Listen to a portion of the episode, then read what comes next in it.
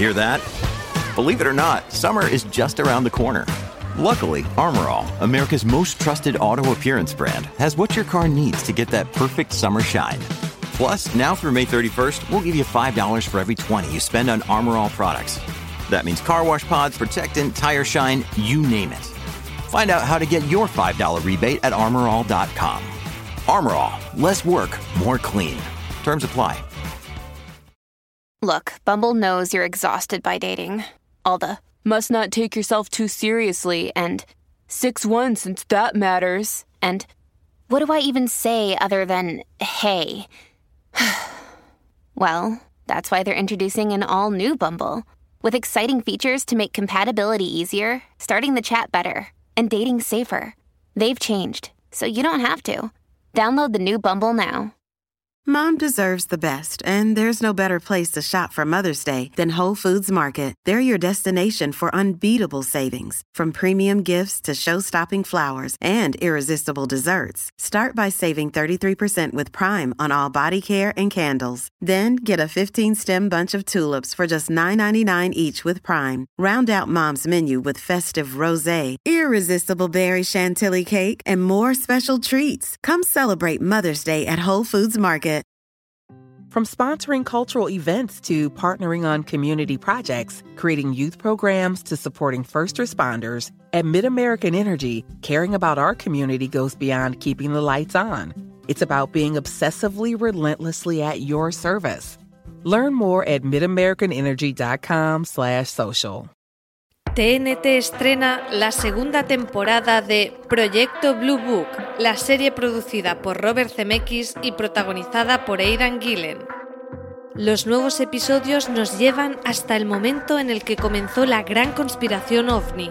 Se centran en casos reales que despertaron el interés de Estados Unidos, como los controvertidos casos de Roswell y el Área 51. Existen.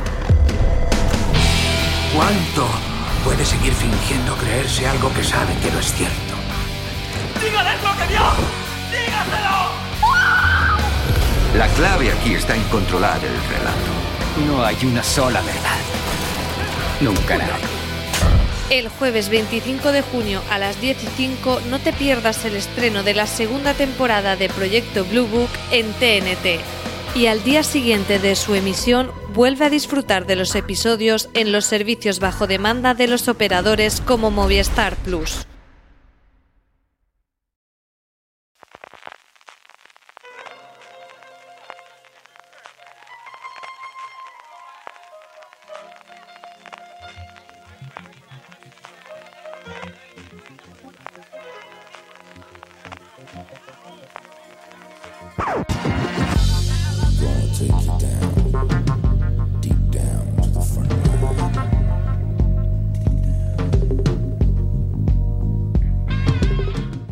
Hola a todos y bienvenidos a Gran Angular, el programa de Fuera de Series donde analizamos cada semana un tema de la industria televisiva en profundidad. Hoy vamos a hablar de un tema social que está agitando a la opinión pública, especialmente en Estados Unidos, pero también en todo el mundo, que es el racismo, la supremacía blanca y la brutalidad policial. Como sabéis, a raíz del asesinato de George Floyd, las protestas del movimiento Black Lives Matter han llenado las calles, pero no es algo que nos pille de nuevas, sino que ya ha sido tratado por las series de televisión Hoy, en Gran Angular, vamos a hablar de cómo este movimiento está cambiando la industria y también de episodios concretos que se habían adelantado a todo esto. Bienvenidos, eh, Valen, que me acompañáis hoy para tratar este tema, bueno, tan duro que está sacudiendo mm, a, la actualidad eh, social y política. Valentina Morillo, bienvenida. Hola, Francis, ¿qué tal estás? Y también tengo hoy aquí conmigo para tratar eh, todo esto, eh, que además este gran angular tiene como origen un artículo suyo, que era cómo Black Lives Matter está cambiando el enfoque en televisión, que lo podéis leer en foreseries.com. Álvaro Nieva, bienvenido. Hola, ¿qué tal?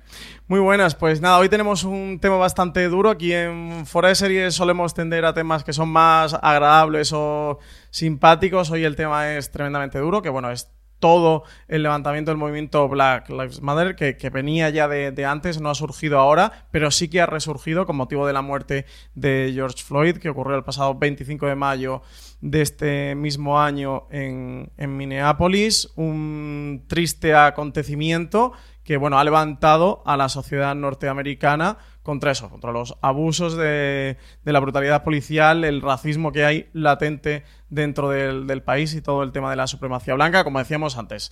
Es un tema que está afectando a la televisión y que hoy vamos a tratar el cómo y en qué se va a traducir este que está afectando el movimiento en la televisión. Y luego vamos a hablar de episodios y de series concretas que han abordado el tema. Teníamos recientemente Watchmen. Siempre cuando vemos estas series pensamos que, que está de más o que los temas están superados. Y desgraciadamente la realidad nos demuestra que ni muchísimo menos. Álvaro, por contextualizar este programa y con motivo del inicio, yo creo que todos los que nos están oyendo seguro que conocen el, Black Lives Matter y, todo lo que está ocurriendo actualmente, pero eso, por hacer un poquito de contexto, antes de meternos en profundidad en cómo está afectando la televisión, ¿cuál es el origen del movimiento y qué, qué es todo lo que ha ocurrido y está ocurriendo todavía?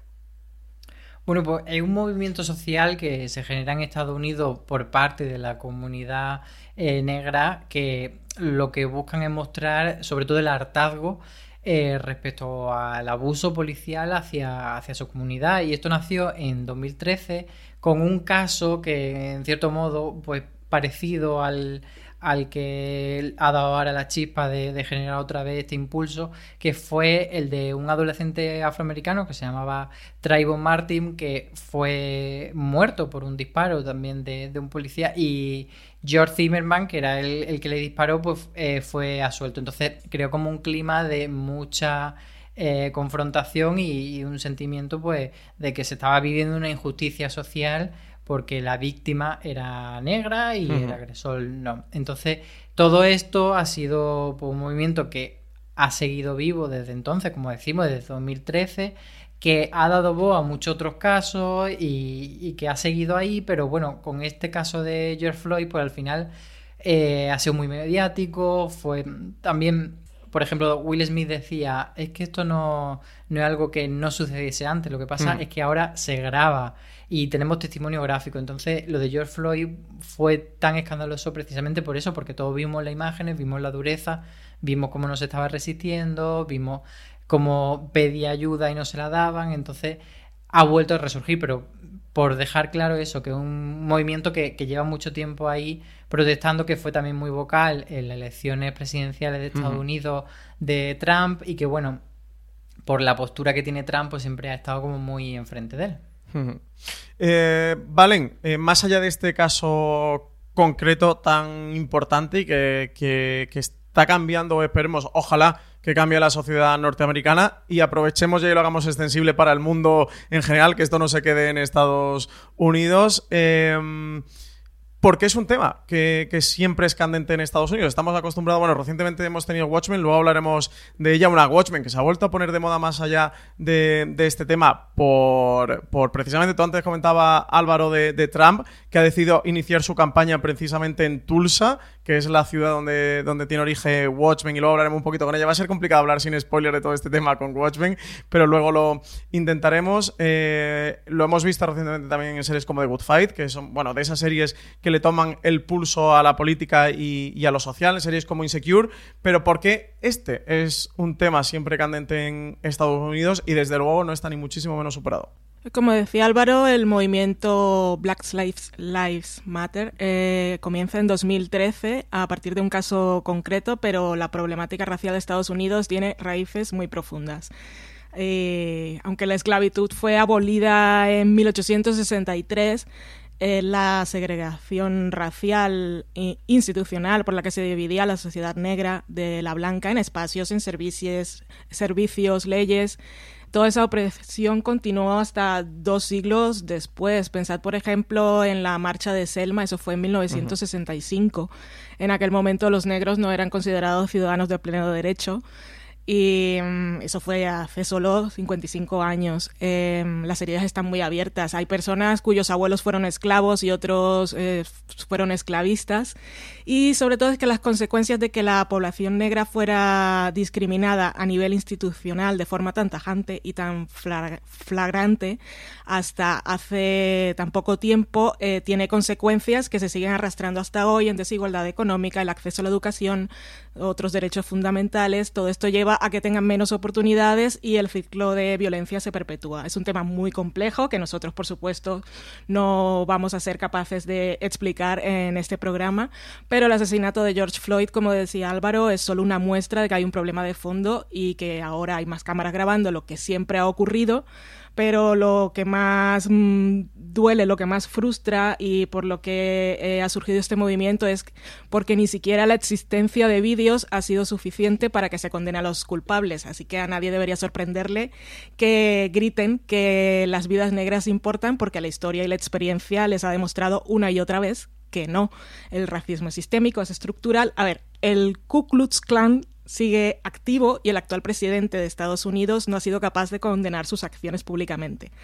Eh, ¿Os acordáis cuando lo de Charlottesville dijo que había violencia en ambas partes? O sea, cuando, cuando la situación política y sociocultural está en esos niveles, eh, la problemática no se puede dar mucho menos como superada y es un tema del que siempre tienen reticencias a hablar porque unos dicen es que esto ya está superado o el sentimiento de culpa les impide hablar de las cosas abiertamente. Pero bueno, que eso es un tema muy complejo, que es un tema muy profundo y que cuando la gente a veces ve series cuando salió Watchmen precisamente y mostraba esta masacre de Tulsa, había mucha gente que decía, ah, ya están cambiando las cosas, ya están mintiendo lo políticamente correcto. Y eso es historia y es historia de la que ni siquiera se habla en las escuelas en Estados Unidos. Mucha gente ha dicho, vimos eso en Watchmen y no sabíamos qué había pasado. Sí, sí, sí. Sí, de hecho, eh, creo que el, que el origen, concretamente en Watchmen, de, esos disturbios raciales de Tulsa en 1921 y que el Lindelof eh, decida poner el foco allí es porque él lo conoce, creo que es a través de un artículo de Tanahashi Coates, que es un escritor afroamericano importantísimo. Eh, esencial, que bueno, tiene muchísimos premios. Luego recientemente fue más famoso porque ha estado detrás de, Pantera Negra y Capitán América en los cómics de Marvel, que son plenamente mainstream, pero es uno de los grandes eh, novelistas norteamericanos. Escribió un artículo sobre el incidente y, creo que fue Lindelof el propio que dijo que desconocía por completo esto, porque como tú decías, vale, no, no se estudia en la escuela y bueno, lo tienen muy oculto, como tú comentabas, la, la herida esa brecha sigue abierta, pero bueno, vamos a dejar todo esto para otros podcasts o para medios de, política mm, y... Mm, vamos a centrarnos nosotros en el tema de las series, en todas las consecuencias que, que, está teniendo y que va a tener en la televisión de cara a la próxima temporada y de cara al futuro. Eh, es mucho pronosticar porque estamos al inicio de la década en, este junio de 2020 que atravesamos ahora, pero igual que el coronavirus va a ser un factor determinante seguramente cuando cierre esta década de los años 20 de los 2000 y, hablemos de, él y de cómo ha cambiado la televisión o cómo la ha transformado, cómo ha afectado. Estoy seguro que, el Black Lives Matter también vamos a hablar de, de, él, así que es un hecho muy importante y por eso queríamos poner el foco en este gran angular. Quizás una de las cosas que más ruido han hecho en cuanto a televisión, que más pública se han hecho y más noticias han, movido, ha sido esta gran discusión, este debate en el que al final no terminamos de ponernos de acuerdo sobre el revisionismo, si es censura o si no, y la retirada de películas y de series de catálogos de plataformas, justo además al muy poquito lanzamiento de, de HBO Max en Estados Unidos que se produce el movimiento, el resurgimiento del movimiento Black Lives Matter, ellos deciden retirar la película de lo que el viento se llevó, una retirada que apenas o duró poquito más de 24 horas, luego la volvieron a incluir pero con un cartel que contextualizaba o explicaba eh, lo que sucedía en la película, bueno, quien haya visto lo que el viento se llevó eh, puede conocer cuál es el signo de la política y lo que cuenta, lo que refleja, más allá de las artes cinematográficas, que creo que son dos debates diferentes. Y luego lo hemos tenido también, sí, con dos series de televisión, como son Little Britain y Come Fly With Me, donde además también el, creador hizo declaraciones y el servicio en Estados Unidos tenía ambas, que era, que era BritBox. Eh, Álvaro, ¿cómo está todo este tema y cómo lo ves tú? Creo que aquí eso, el punto más controvertido es si es revisionismo, si es censura o si hay que contextualizar las obras. O sea, yo creo que el revisionismo siempre es interesante sin volvernos locos, pero es bueno mirar hacia atrás y aprender las cosas y no quedarnos en una posición eh, como muy de, no querer aceptar cambios o, de esa pelea que parece que entre los walkers, como se les dice a la gente que está intentando pues eh, que bueno, la palabra que viene como de despierta, de intentar eh, hablar de estas cosas y parece que hay como casi una guerra generacional entre los boomers con los millennials, con los centennials, etcétera. Y yo creo que hay que ir un poco más allá y ver eh, de dónde viene todo esto y por qué es importante hacer este revisionismo. Y por poner el, el ejemplo, seguir el ejemplo de lo que el viento se llevó, no es un tuitero random el que ha establecido esto, que tampoco por ser un Twitter random te merece menos opinión, pero quiero decir que la persona que inició esta conversación fue Steve McQueen, el director de 12 años de mm. esclavitud, que algo sabrá de por qué puede ser esto importante. From sponsoring cultural events to partnering on community projects, creating youth programs to supporting first responders, at MidAmerican Energy, caring about our community goes beyond keeping the lights on. It's about being obsessively relentlessly at your service. Learn more at midamericanenergy.com slash social. Entonces, yo creo que desde España es muy difícil ver, eh, pues eso, porque no tenemos abuelos que han sido esclavos, no podemos ver eh, cómo de importante la implicación de que un producto cultural siga vigente eh, en nuestros días. Y cuando hablamos de que una película antigua que ya ha pasado eh, en cierto modo, eh, sí, pero no, porque claro, cuando tú la tienes en el catálogo, para mucha gente es material nuevo y eso también lo que tenemos que tener en cuenta. Yo creo que hay mucha gente que se va a acercar a ese periodo histórico a través de obras de ficción, a través de productos culturales, porque las películas más allá de entretenimiento son productos culturales y van a aprender ciertas cosas sobre ese contexto histórico a través de esos productos culturales. Yo por poner un ejemplo más cercano pondría Velvet. Velvet no pasa nada que presente un franquismo edulcorado en el que no hay mm, casi problema, en el que hay personajes homosexuales que no les pasa nada por vivir en el franquismo. Vale, pero si todos los productos culturales que hablasen del franquismo lo revistiesen con ese aura de cuento de Velvet, pues quizá habría gente que, eh, que no tiene tanta conciencia histórica o que no tiene tanto aprendizaje, que sí que aprendiese a través de esos productos culturales que el franquismo, bueno, pues ni tan mal. Y esto lo podemos trasladar al nazismo o a cualquier cosa. Y yo creo que el holocausto sí que es algo en el que todo el mundo eh, se echaría las manos a la cabeza si hubiese una película que dijese, oye, pues Hitler eh, ni tan mal. O sea, porque ahí sí que hay una línea en la que todos sabemos que no se debe pasar. Pero con esto de la esclavitud parece que mm, tal. Entonces yo creo que hay que ir a llegar a un punto de acuerdo en que la conversación esa sea algo positivo. Y en ese sentido os recomiendo, en el que además algo que no tiene nada que ver, pero que, va muy bien a esto, una entrevista que saqué con Enrique Pardo sobre el, episodio 1 y 2 de Mira lo que ha hecho, en el que él habla del, revisionismo precisamente, porque la serie Mira lo que ha hecho lo trata por, más por el lado de los límites del humor. Pero lo que él dice yo creo que va muy bien en el sentido de eso, de que debe ser una conversación reposada y, y que se salga algo positivo de ella. Valen, ¿qué opinas tú de todo esto? Me interesa mucho saber tu opinión. No, yo estoy muy de acuerdo con Álvaro y pasa con estos temas que en Twitter, como todo, se polariza y también nos llevamos las manos a la cabeza y hay una posición que es que critican un poco que sea una medida paternalista y dicen, ah, es que yo no necesito que me pongan un cartel y me digan que esta película se hizo en este momento y que lo que me está contando no es la verdad sino ficción. Y vale que puede que haya personas que seguramente no necesiten esa contextualización, pero hay muchas otras, como decía Álvaro, que sí. Y luego, cuando estamos hablando de otras cosas, por ejemplo, y en el caso concreto de Estados Unidos, que esto aparte es HBO Max, que esto aquí no nos molesta, pero tenemos que opinar sobre todo. Y, y, cuando hablamos de la gente de Estados Unidos, y muy bien que hablamos del votante medio de Trump, y lo hablas desde un punto de vista de superioridad moral, y estás diciendo que esta persona, estas, estas personas no se enteran de nada y se dejan manipular fácilmente y no contrastan opiniones, pues pensando precisamente en esa gente que tan fácilmente catalogamos y a las que tenemos como en un perfil muy identificado, pues para esas personas y para todas las que vienen después es esto. Y un cartel que, explique esto, pues que no le hace daño a nadie.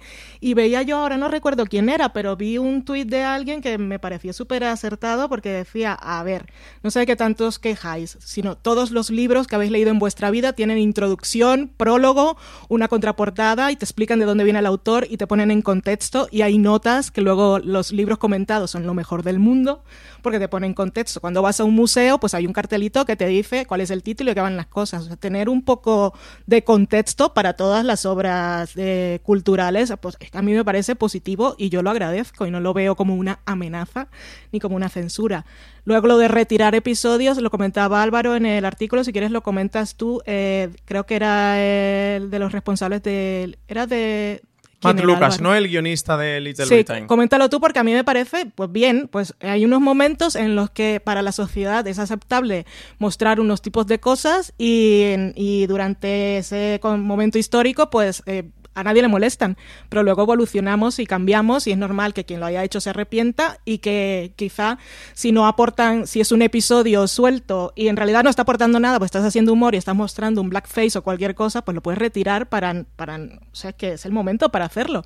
Si en ese momento no éramos lo suficientemente, suficientemente conscientes y, y no se veía y ahora sí, pues mira, hay cosas que se aprenden, no pasa nada. Pero cuéntalo tú, Álvaro, que lo tienes tiene la referencia de, Yo creo que, que, un poco es lo que comentaba antes de que el, peligro del catálogo, de tener las cosas que en su momento, sí, con la concepción de la televisión lineal, pues era una cosa que se ponía y desaparecía. Y desaparecía, claro. Y, claro, y luego la sociedad avanzaba y entonces los contenidos que llegaban eran más avanzados. Sí, las cosas iban caducando, pero ahora no caduca nada. Ahora como no caduca y todo está ahí, pues sí que nos encontramos con esa cosa que a veces no son, no son contenidos que creemos que son actuales a nivel social. Entonces Matt Lucas, que era un guionista y actor de Little Britain, que es una de las series que ha tenido ahora la polémica, dio una entrevista, no ahora, sino en 2017, a mí me parecía muy interesante rescatarla por eso, porque él decía que hoy por hoy, y digo hoy por hoy en 2017, no haría Little Britain o no haría muchísimas de las cosas que, hizo en Little Britain, como por ejemplo pintarse la cara de negro o hacer chistes de travesti, etcétera, etcétera, porque él consideraba que en su momento le parecía un humor naif o que era socialmente aceptado y que ahora había entendido que eso podría hacer más mal que bien. Entonces yo esto lo pongo como ejemplo de cómo eh, tiene que ser una conversación positiva hacia el revisionismo, que no es todo, ah, van a quitar los Goonies, nos van a robar la infancia, ni tampoco es, pues no vamos a ir a poner la última copia de lo que el viento se llevó en una pira y la vamos a quemar y ya va a desaparecer la película para siempre, sino es, bueno, pues saber que cuando nos enfrentemos a ese producto eh, hay una conversación en torno a ese producto y está como más alerta.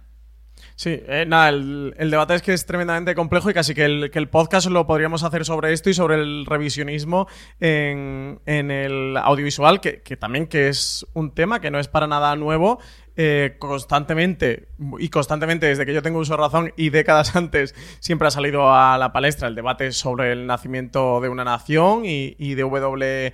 Griffith. Eh, está también en torno a Lenny Riefenstahl y eh, sobre el nazismo. Y, es el tema este. De, lo, ha habido también con, con la serie de Louis C.K. cuando ocurrió eh, todo mm, el problema. Le iba a llamar el, en homenaje a Marina Such el Kit Kat de, sexual de Louis C.K., pero no analicemos el asunto que es bastante, que es bastante grave, todo el tema de Louis C.K., ¿no? Em, y, siempre hay este debate, la diferencia entre la obra y, el, y el autor.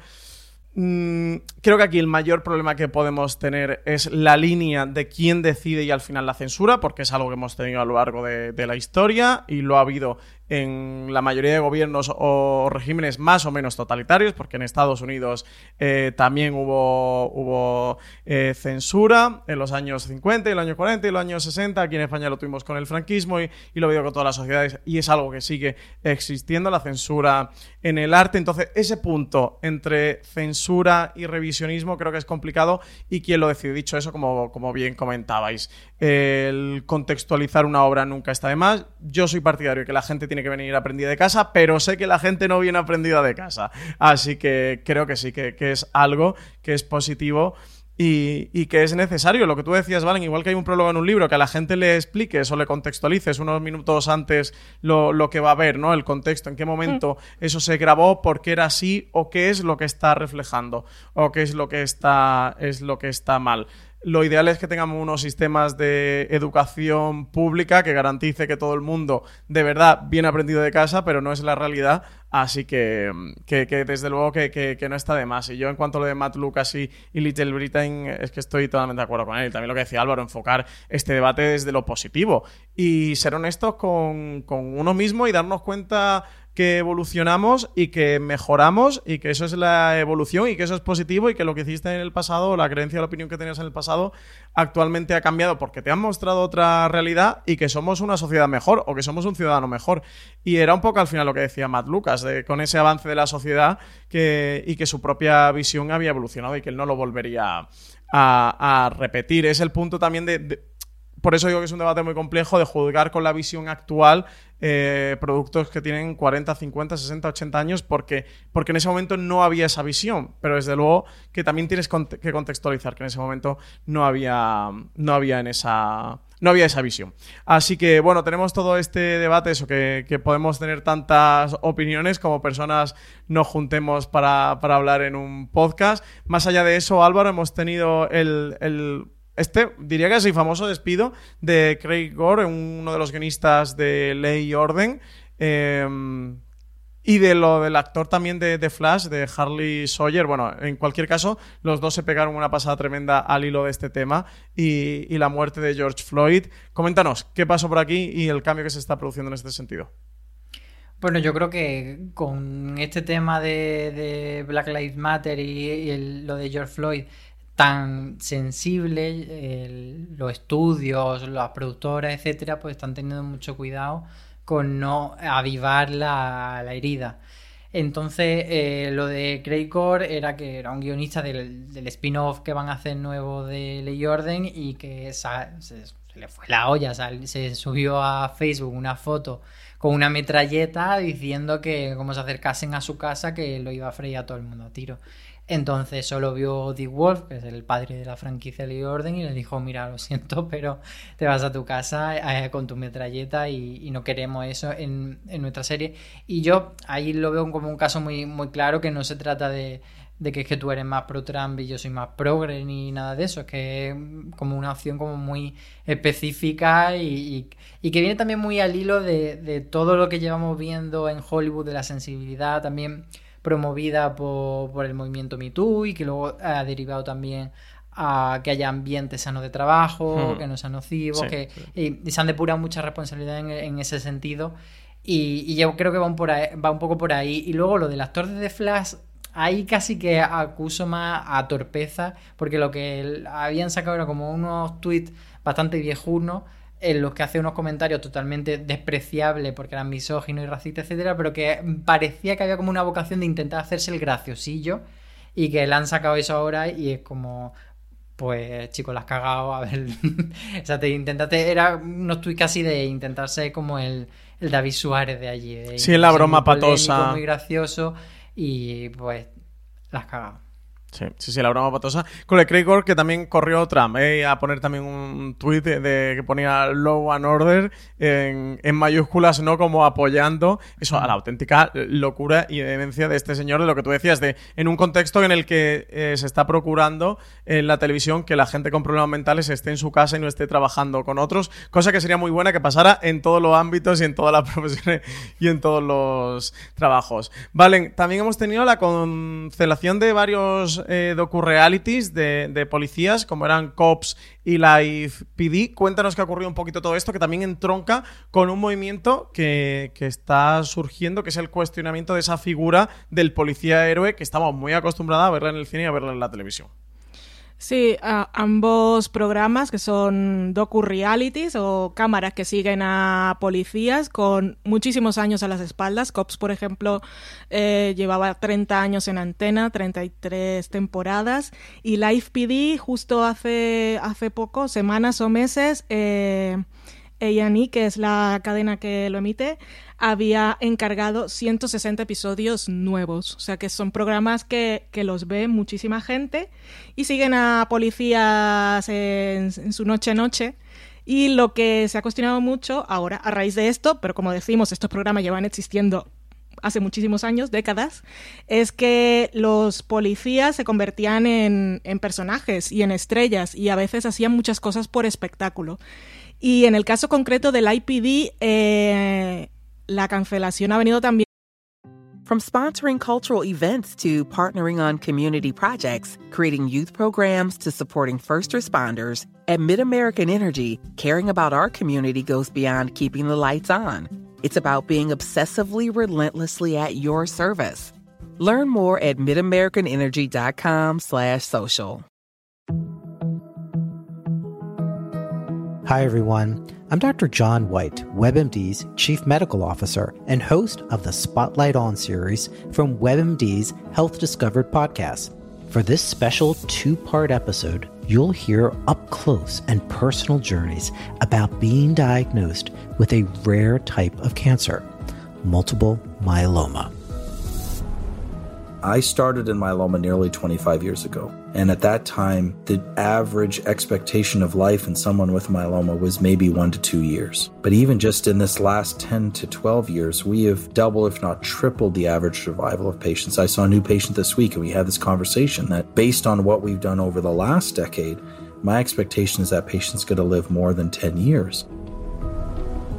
Listen to Health Discovered on the iHeartRadio app or wherever you get your podcasts. Por un, por un problema mm, penal, legal, porque en una de estas persecuciones de uno de los policías eh, mató a un, a un joven negro con un... ¿Cómo se llama el teaser? El, la máquina esta que... Mm, sí, la pistola taser, ¿no? Eso, eso.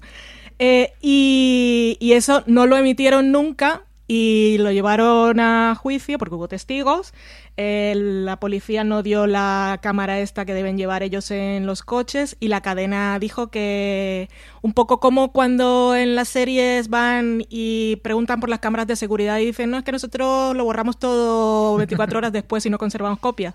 Pues eso dijeron los de IANI o la productora en este caso, que mm. ellos no tenían copia de eso y ese caso quedó así. Y como este, eh, pues habrá muchos más. Y como decías, pues esto encadena con, con esa idea que hay ahora de, de, cuestionar un poco la figura del policía presentado como héroe en la ficción, que es, desde que existen las series de televisión, tenemos series de policías en los que los policías son los protagonistas y son los, los héroes de la historia y a veces se saltan las reglas, pues por esto de que hay que capturar al malo y hay que hacer cumplir la ley y pues se pasan las cosas un poco pues a su manera. Yo, si queréis, empiezo ya que estoy. Eh, ¿Y tú qué piensas, Valen? Pues yo qué pienso sobre esto. Vale, me interesa saber tu opinión sobre este tema. a ver, em, yo no creo que sea tanto que el problema que el policía sea representado como un héroe, con excepción de series en las que el policía corrupto sea protagonista y se glorifiquen todas sus acciones, porque al final ver a un policía dándole al espectador esa falsa tranquilidad, falsa seguridad muy aspiracional de pensar de que si algún día necesitas acudir a la policía, la policía pues va a hacer todo lo posible para, para capturar al delincuente y a la persona va a hacer justicia en tu nombre, eh, eso está bien. Pero el problema es que esa heroicidad, como decía, eh, muchas veces está ligada a un comportamiento violento contra el sospechoso detenido, eh, que se normaliza en la tele, en las detenciones, en los interrogatorios, y que la mayoría de las veces esos detenidos son cuerpos negros sin nombre, eh, que se deshumanizan constantemente en la pantalla contra el suelo, contra las paredes, reciben porrazos y el problema es que el espectador de una forma inconsciente sigue viendo a los negros como criminales por defecto y a la policía que lo ataca como un hombre, eh, como un héroe. Y ese sí, el cliché al final y, la estereotipación del que, al final es un problema racial y cultural de la sociedad norteamericana y, por eso tenemos lo que tenemos. Y que es por eso que dicen también que los policías tienen esa esos prejuicios por defecto que en cuanto ven a una persona, a generalmente un varón, un varón negro en un barrio residencial de rico, asume que no vive ahí y que ha ido a robar. O sea, ya tienen tan metido en la cabeza, no sé, no por culpa de la serie, esto es una cosa que también, ¿eh?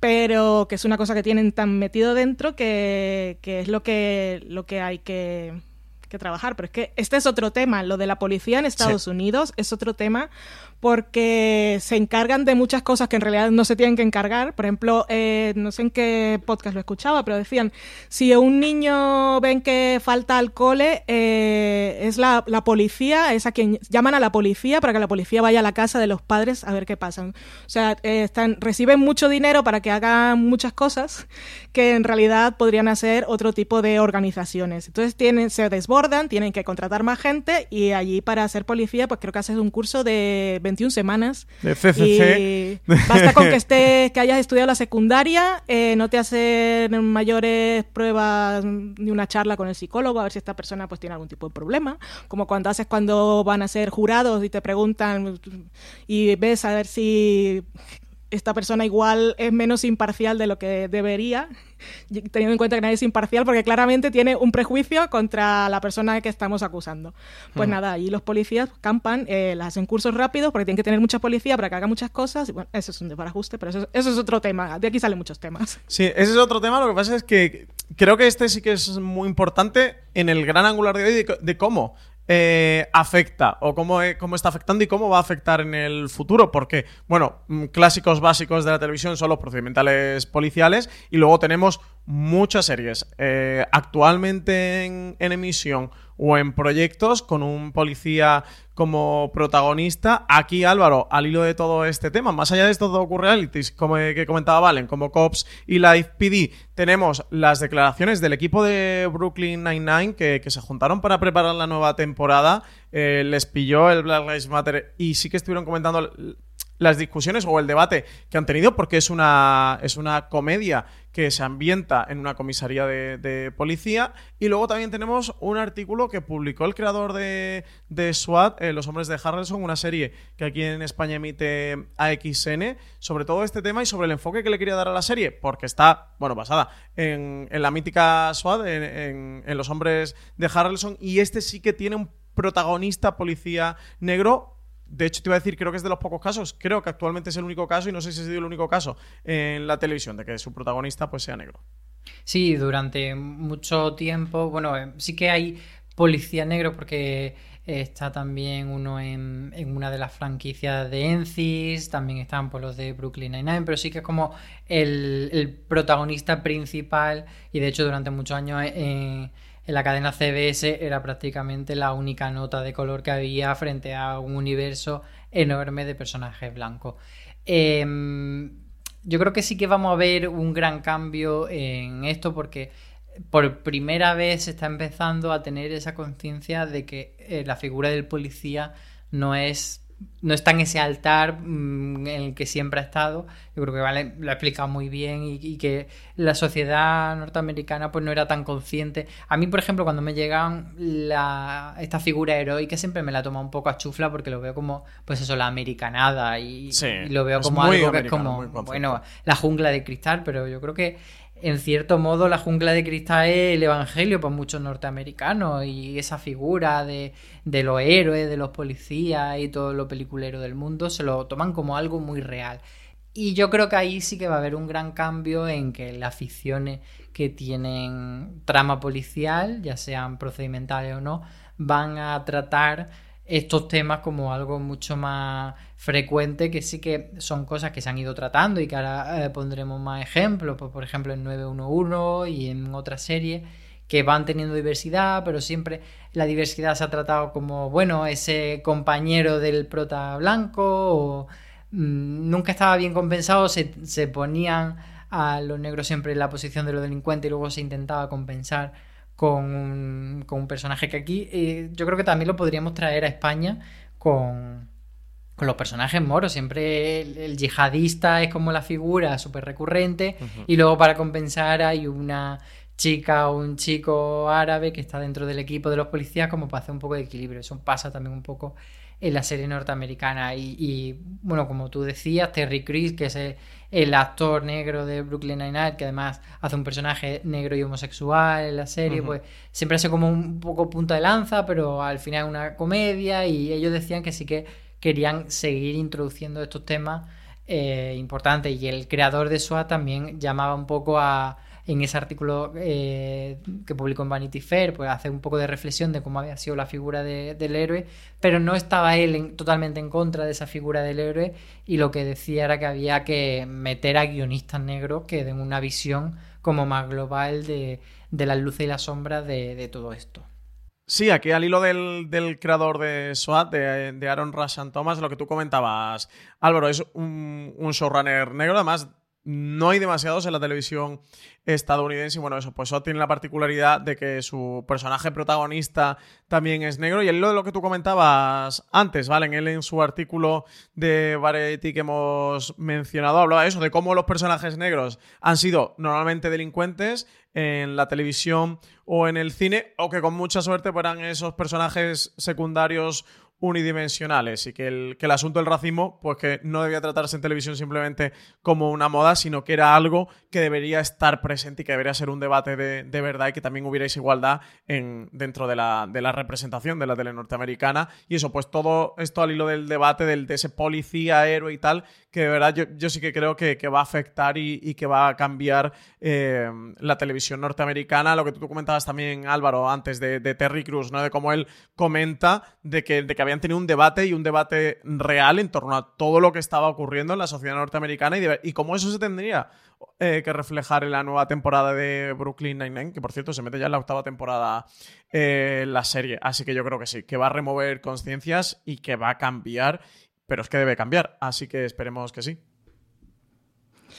Eh, sobre esto del creador de SWAT, lo escuché a él en un podcast, en, el, en un podcast de Wrap Up, en el que estaba con una persona que hizo un estudio eh, de. Estaba. El estudio fue encargado por la organización Color of Change y el Normal Lear Center. Y uh -huh. ella había. Habían he visto 353 episodios de 26 series que se habían eh, episodios que se habían estrenado entre 2017 y 2018, tanto en cadenas en abierto como en plataformas, sobre todo Netflix.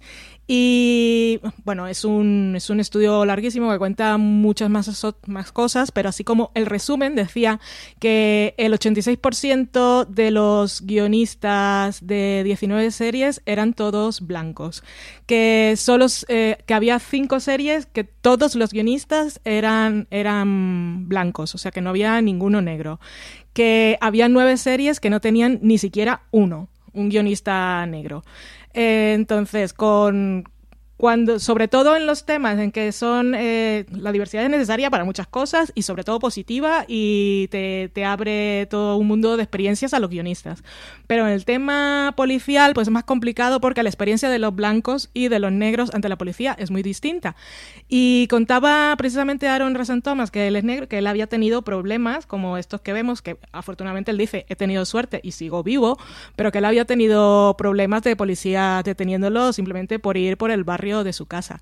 Y entonces lo que decía era que era muy importante no solo, ya que decía ese estudio que había muy pocos guionistas negros, sino que era importante que hubiera más de uno y que hubieran, eh, que tuvieran capacidad de decisión porque él contaba que él precisamente en una de las reuniones de SWAT para esta temporada había dicho que eh, le parecía curioso que igual era importante hablar de que hacía eh, 27 años que habían ocurrido los, los disturbios de Los Ángeles, los de 1992. Y él decía, igual es buena oportunidad de hablar de esto. E, y le dijeron, Puf, esto un poco ciencia ficción, eso no va a volver a pasar. Y eh, pues semanas después estamos donde estamos. O sea, justo ha ocurrido lo mismo. Y él decía, yo que soy el showrunner eh, y tengo pues cierta capacidad, quiero pensar de que puedo pues eh, hacer que se escuchen mis ideas, aún así, si el resto de compañeros con los que trabajo no tienen las mismas experiencias y no las validan igual, son ideas que, bueno, que no, que no se les da importancia y que se ignoran. O sea que hay mucho trabajo por hacer, pero si ha funcionado con el Me Too, aquí también se podría empezar a hacer algo, aunque este es un problema, pues ya como hemos comentado, muchísimo más complejo y amplio, pero por algún lado hay que empezar.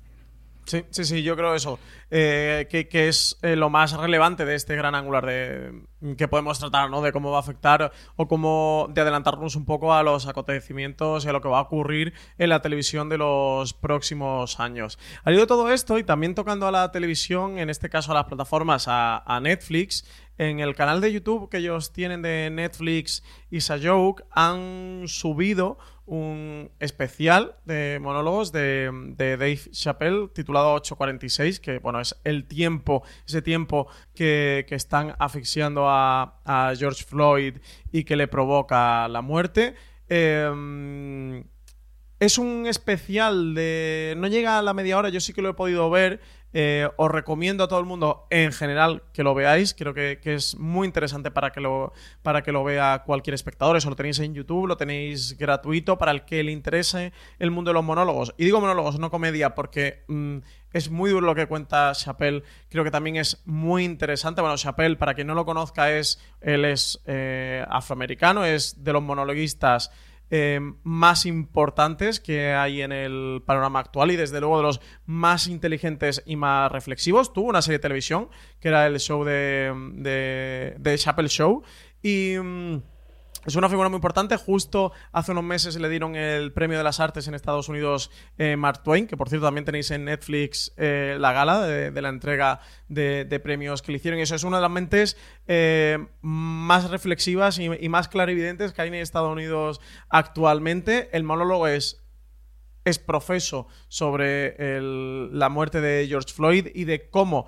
los negros viven en la sociedad norteamericana, de esa brutalidad policial que tiñe eh, las calles habitualmente, de las problemáticas que él por su raza se ha enfrentado, de las problemáticas que se enfrentan en, su país por cuestiones de, raza, habla sobre, mm, sobre, todo el movimiento y sobre todo lo que ha surgido a raíz de esto. De verdad que es una reflexión muy, muy, muy, muy, muy interesante que hace una gran mente como es la de Dave Chappelle y recomendadísimo. Y también al hilo de, mm, de asuntos que tienen que ver con plataformas y el Black Lives Matter, tenemos eh, Álvaro, que HBO, por ejemplo, ha puesto dos de sus series, Random Acts of Lines y Watchmen, eh, gratuitas, libres para que todo el mundo las pueda ver porque creía que eran interesantes, ¿no? O que aportaban a este tema. Sí, yo creo que varias plataformas, luego también eh, se han sumado Hulu y alguna más, pues lo que están intentando es transmitir el mensaje de que estos productos culturales que en principio están hechos y pensados para su público que paga, bueno, porque pues consideran que estando tan candente este tema es importante que lleguen a cuanta más gente mejor porque tienen un mensaje que podría ayudar a, que esta conversación vaya hacia algún lado. Y yo creo que durante este tiempo todos hemos tenido en la mente Watchmen porque se adelantó todo esto desde la localización de Tulsa, como tú decías antes, de que ha sido el lugar que luego Trump ha elegido para dar su meeting. Y, todo lo que tiene que ver hasta... O sea, por ejemplo, yo cuando veía Watchmen, lo de que el policía perteneciese al Ku Klux Klan casi que me parecía mm, no digo ciencia ficción, pero sí como un golpe de efecto eh, de guion muy chulo y tal, pero que bueno, qué tal. Y luego viendo y enterándote un poco más de cómo está la situación, no, es que, es que hay mucho policía en el Ku Klux Klan. Y entonces yo creo que la serie ha ganado mucha relevancia y se ve que no era una cosa oportunista porque no se ha hecho a posteriori de que surja esto, sino que, bueno, que era una reivindicación que estaba ahí y que, y que ha tomado más valor cuando ha crecido el movimiento. Y también, bueno, como comentamos al principio, queríamos ver cómo, la serie ha estado tratando el racismo y la, y la brutalidad policial de forma relevante en los últimos años. Sin duda, estamos hablando de Watchmen. ¿eh? Ha salido a colación varias veces en el, en el programa. Creo que, que es esencial en estos tiempos. Es una gran serie, lo recomendaría a todo el mundo. CJ y yo estuvimos haciendo esos recaps semana a semana, que lo tenéis disponible en la cadena de podcast de Fuera de Series. Comentamos el, incidente de 1921 de, Tulsa y todo lo que va tratando ahí. Hay especialmente quizás el que sea el gran episodio eh, de la serie y la mayor reflexión sobre este tema y sobre el tema del racismo y entronca a la policía, y no voy a decir cómo ni de qué manera, porque es un gran spoiler de la serie y de uno de los personajes eh, de la serie, pero eh, está el, es el... Creo que era el sexto episodio. El, título era This Extraordinary Being, donde cuentan todo lo que ocurre eh, en este punto y un personaje muy importante en Watchmen, en el cómic, te cuenta por qué, no, por qué no se sabía su identidad y eso. Bueno, todo es un corolario, un gran corolario en, en este sexto episodio de, de, la serie que creo que trata muy bien el tema, hila muy bien sobre lo que nos intentan contar y eso. Pero es que no voy a decir nada más porque son spoilers y muchos spoilers. También tenemos el final de la cuarta temporada de Orange is the New Black, eh, Álvaro, que también trataba este tema. Sí, ese spoiler eh, lo voy a decir sin spoiler, pero bueno, yo creo que ya casi ha prescrito el final de la cuarta temporada. Quien la quisiera ver ha tenido tiempo, pero bueno, no voy a decir eh, quién muere, pero sí voy a avanzar que hay un, eh, una muerte de un personaje que muere en una circunstancia muy similar a la de George Floyd y que genera una serie de revueltas que luego son el eje de la quinta temporada de la serie y, que, bueno, pues también es muy reflejo de lo que ha pasado ahora, por eso, porque es que es muy, muy, muy, muy similar la forma en la, en la que muere ese personaje, también eh, siendo eh, estrangulada, tirada en el suelo con la rodilla encima. Entonces, ahí vemos cómo es algo que no ha surgido de la nada lo de George Floyd, sino que era un caldo de cultivo que estaba ahí, eran situaciones que estaban ahí que la, y la serie de televisión ya estaban reflejando y que ahora ha vuelto a salir a la palestra, pero que siempre ha estado. Y Valen, también tenemos otras muchas series, eh, algunas eh, recientes, como así nos ven, otras más antiguas como The Wire, que han reflejado toda esta realidad norteamericana que ahora estamos viviendo. El caso de The Wire es más complicado. The Wire un poco nos serviría como para ver el la visión global de toda la problemática de la población negra que vive en barrios pobres en los que tienen pocas oportunidades, porque como ahí tenemos, nos muestran los problemas de educación, los problemas de que no hay inversión em, eh, pública, ni la política, pues tampoco los políticos no, no se preocupan por ellos. Pero el caso de The Wire es curioso Curioso no lo sé, pero por ejemplo, ponerte ahora a ver The Wire justo ahora en este momento y este, este instante concreto puede ser un poco incómodo, porque se ve bastante brutalidad policial. No de los policías protagonistas, en estos casos serían los héroes antihéroes, pero sí hay en la primera temporada, me acuerdo, que hay dos policías, uno de ellos creo que se redime hacia el final, pero que, que incluso se ponían, se iban a beber y se iban borrachos a hacer la casi captura de, de los chavales por las esquinas y eso es bastante, es bastante incómodo. Pero bueno, The Wire un poco para ver así eh, el panorama global. Pero ahí sí, como decías, eh, series que, que, han abordado este tema así de forma concreta. Si queréis, podemos dejar la lista de algunos de estos episodios por si queréis verlos. Eh, que yo comentaba en una de las columnas en Fuera de Serie, el, el, caso de Blackish y de Anatomía de Grey, que en su segunda temporada y la 14 respectivamente mostraban eh, una escena que, que le llaman la, la, charla, que es como cuando tienes la charla con tus hijos para decirles el sexo seguro y ponte el condón, pues los padres de niños negros tienen la charla para decirle cuando veas a un policía, mantente recto, no grites, no corras, eh, obedece a todo lo que le digas, di sí señor, señor, tu nombre completo, cada vez que muevas las manos, eh, di lo que estás haciendo porque tu vida corre peligro y, es una forma para entender un poco las diferencias entre unos y otros y lo complicado que es. En Dear White People hay otro episodio en el que uno de los estudiantes, que son está ambientada en unas universidades de élite, que sería como Harvard, pero es una ficticia, y uno de los... Eh, hay como un, mini altercado en una fiesta y llega la policía y enseguida uno de los negros, que es uno de los estudiantes de, de la universidad, la policía enseguida lo apunta con la pistola en la cara porque piensa que es uno pues que, que no pertenece a la élite. Y como esto, pues, pues mil series. En, en 911, en la última temporada, hubo también es un momento de esos que se ve mucho en las series, que cuando un, una persona negra, sobre todo un varón negro, va conduciendo un coche y lo para la policía, el mundo se detiene para ellos, porque eso ha acabado mal en el 90% de las veces para la gente en la vida real. Y en 911 lo muestran con el marido de Atina, que es una de las protagonistas, que ella es policía, y a él lo detiene un policía por la calle y comienza con la cosa de este es tu coche, comienza a dudar, a sacarlo con violencia y va con los niños. Y hay un momento en que el niño que va detrás es de noche y el niño se mueve y uno de los policías que va con él enseguida apunta que está a punto de, disparar la pistola. Que...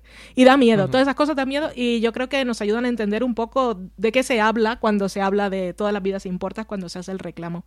Y como estas muchas, muchas más series, yo creo que podría ser buena idea ya que hemos hecho hecho el listado de dejarlo.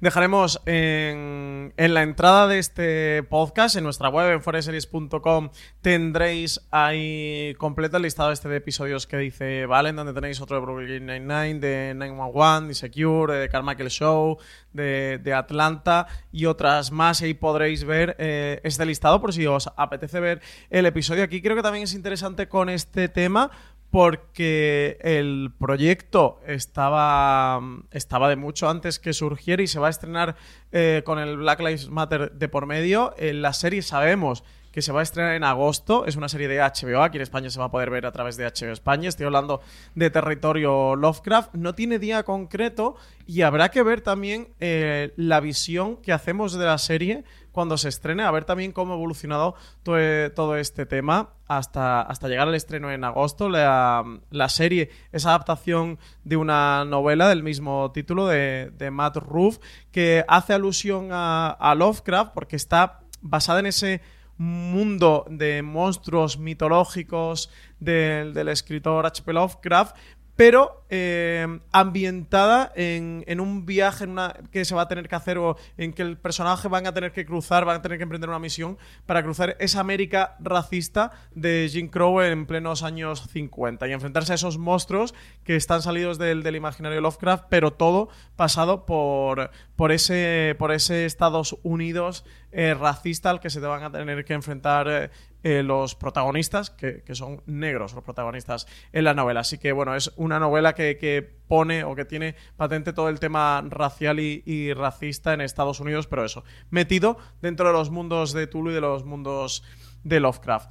Pues con esto podemos dar por concluido este, este gran angular de, de, hoy, de cómo está afectando el movimiento Black Lives Matter a la televisión. Como decía, Vale, podréis encontrar el listado de series, de episodios que os recomendamos en torno a este tema en las notas del programa. También recomendaros que leáis el artículo de Álvaro Nieva, cómo Black Lives Matter está cambiando el enfoque en televisión. Lo podéis leer en nuestra web en foreseries.com, pero también lo encontraréis en las notas y enlaces del programa. Valentina Amarillo, muchísimas gracias por habernos acompañado hoy aquí y reflejarnos tu visión sobre todo este tema y lo que está ocurriendo en la televisión.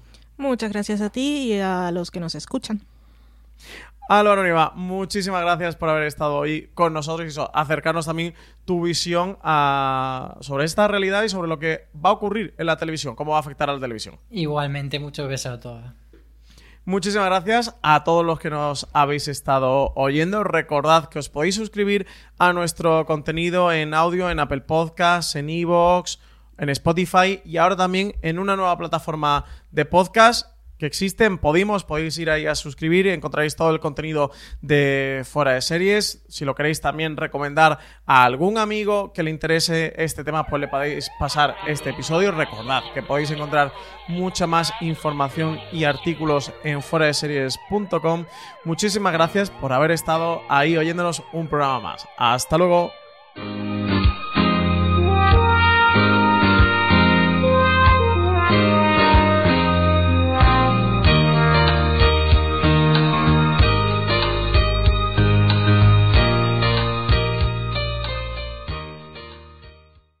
Woodhouse Nissan offers a variety of SUVs and crossovers to fit your lifestyle. Whether you're looking for an SUV with high towing capability or a crossover with all wheel drive, you can expect a variety of safety features, plenty of seating, ample cargo space, and innovative design to tackle virtually any adventure. Explore the Nissan lineup of SUVs and crossovers featuring Rogue, Rogue Sport, Kicks, Murano, Pathfinder, and Armada. Visit one of our two Nissan locations or shop online at woodhouse.com.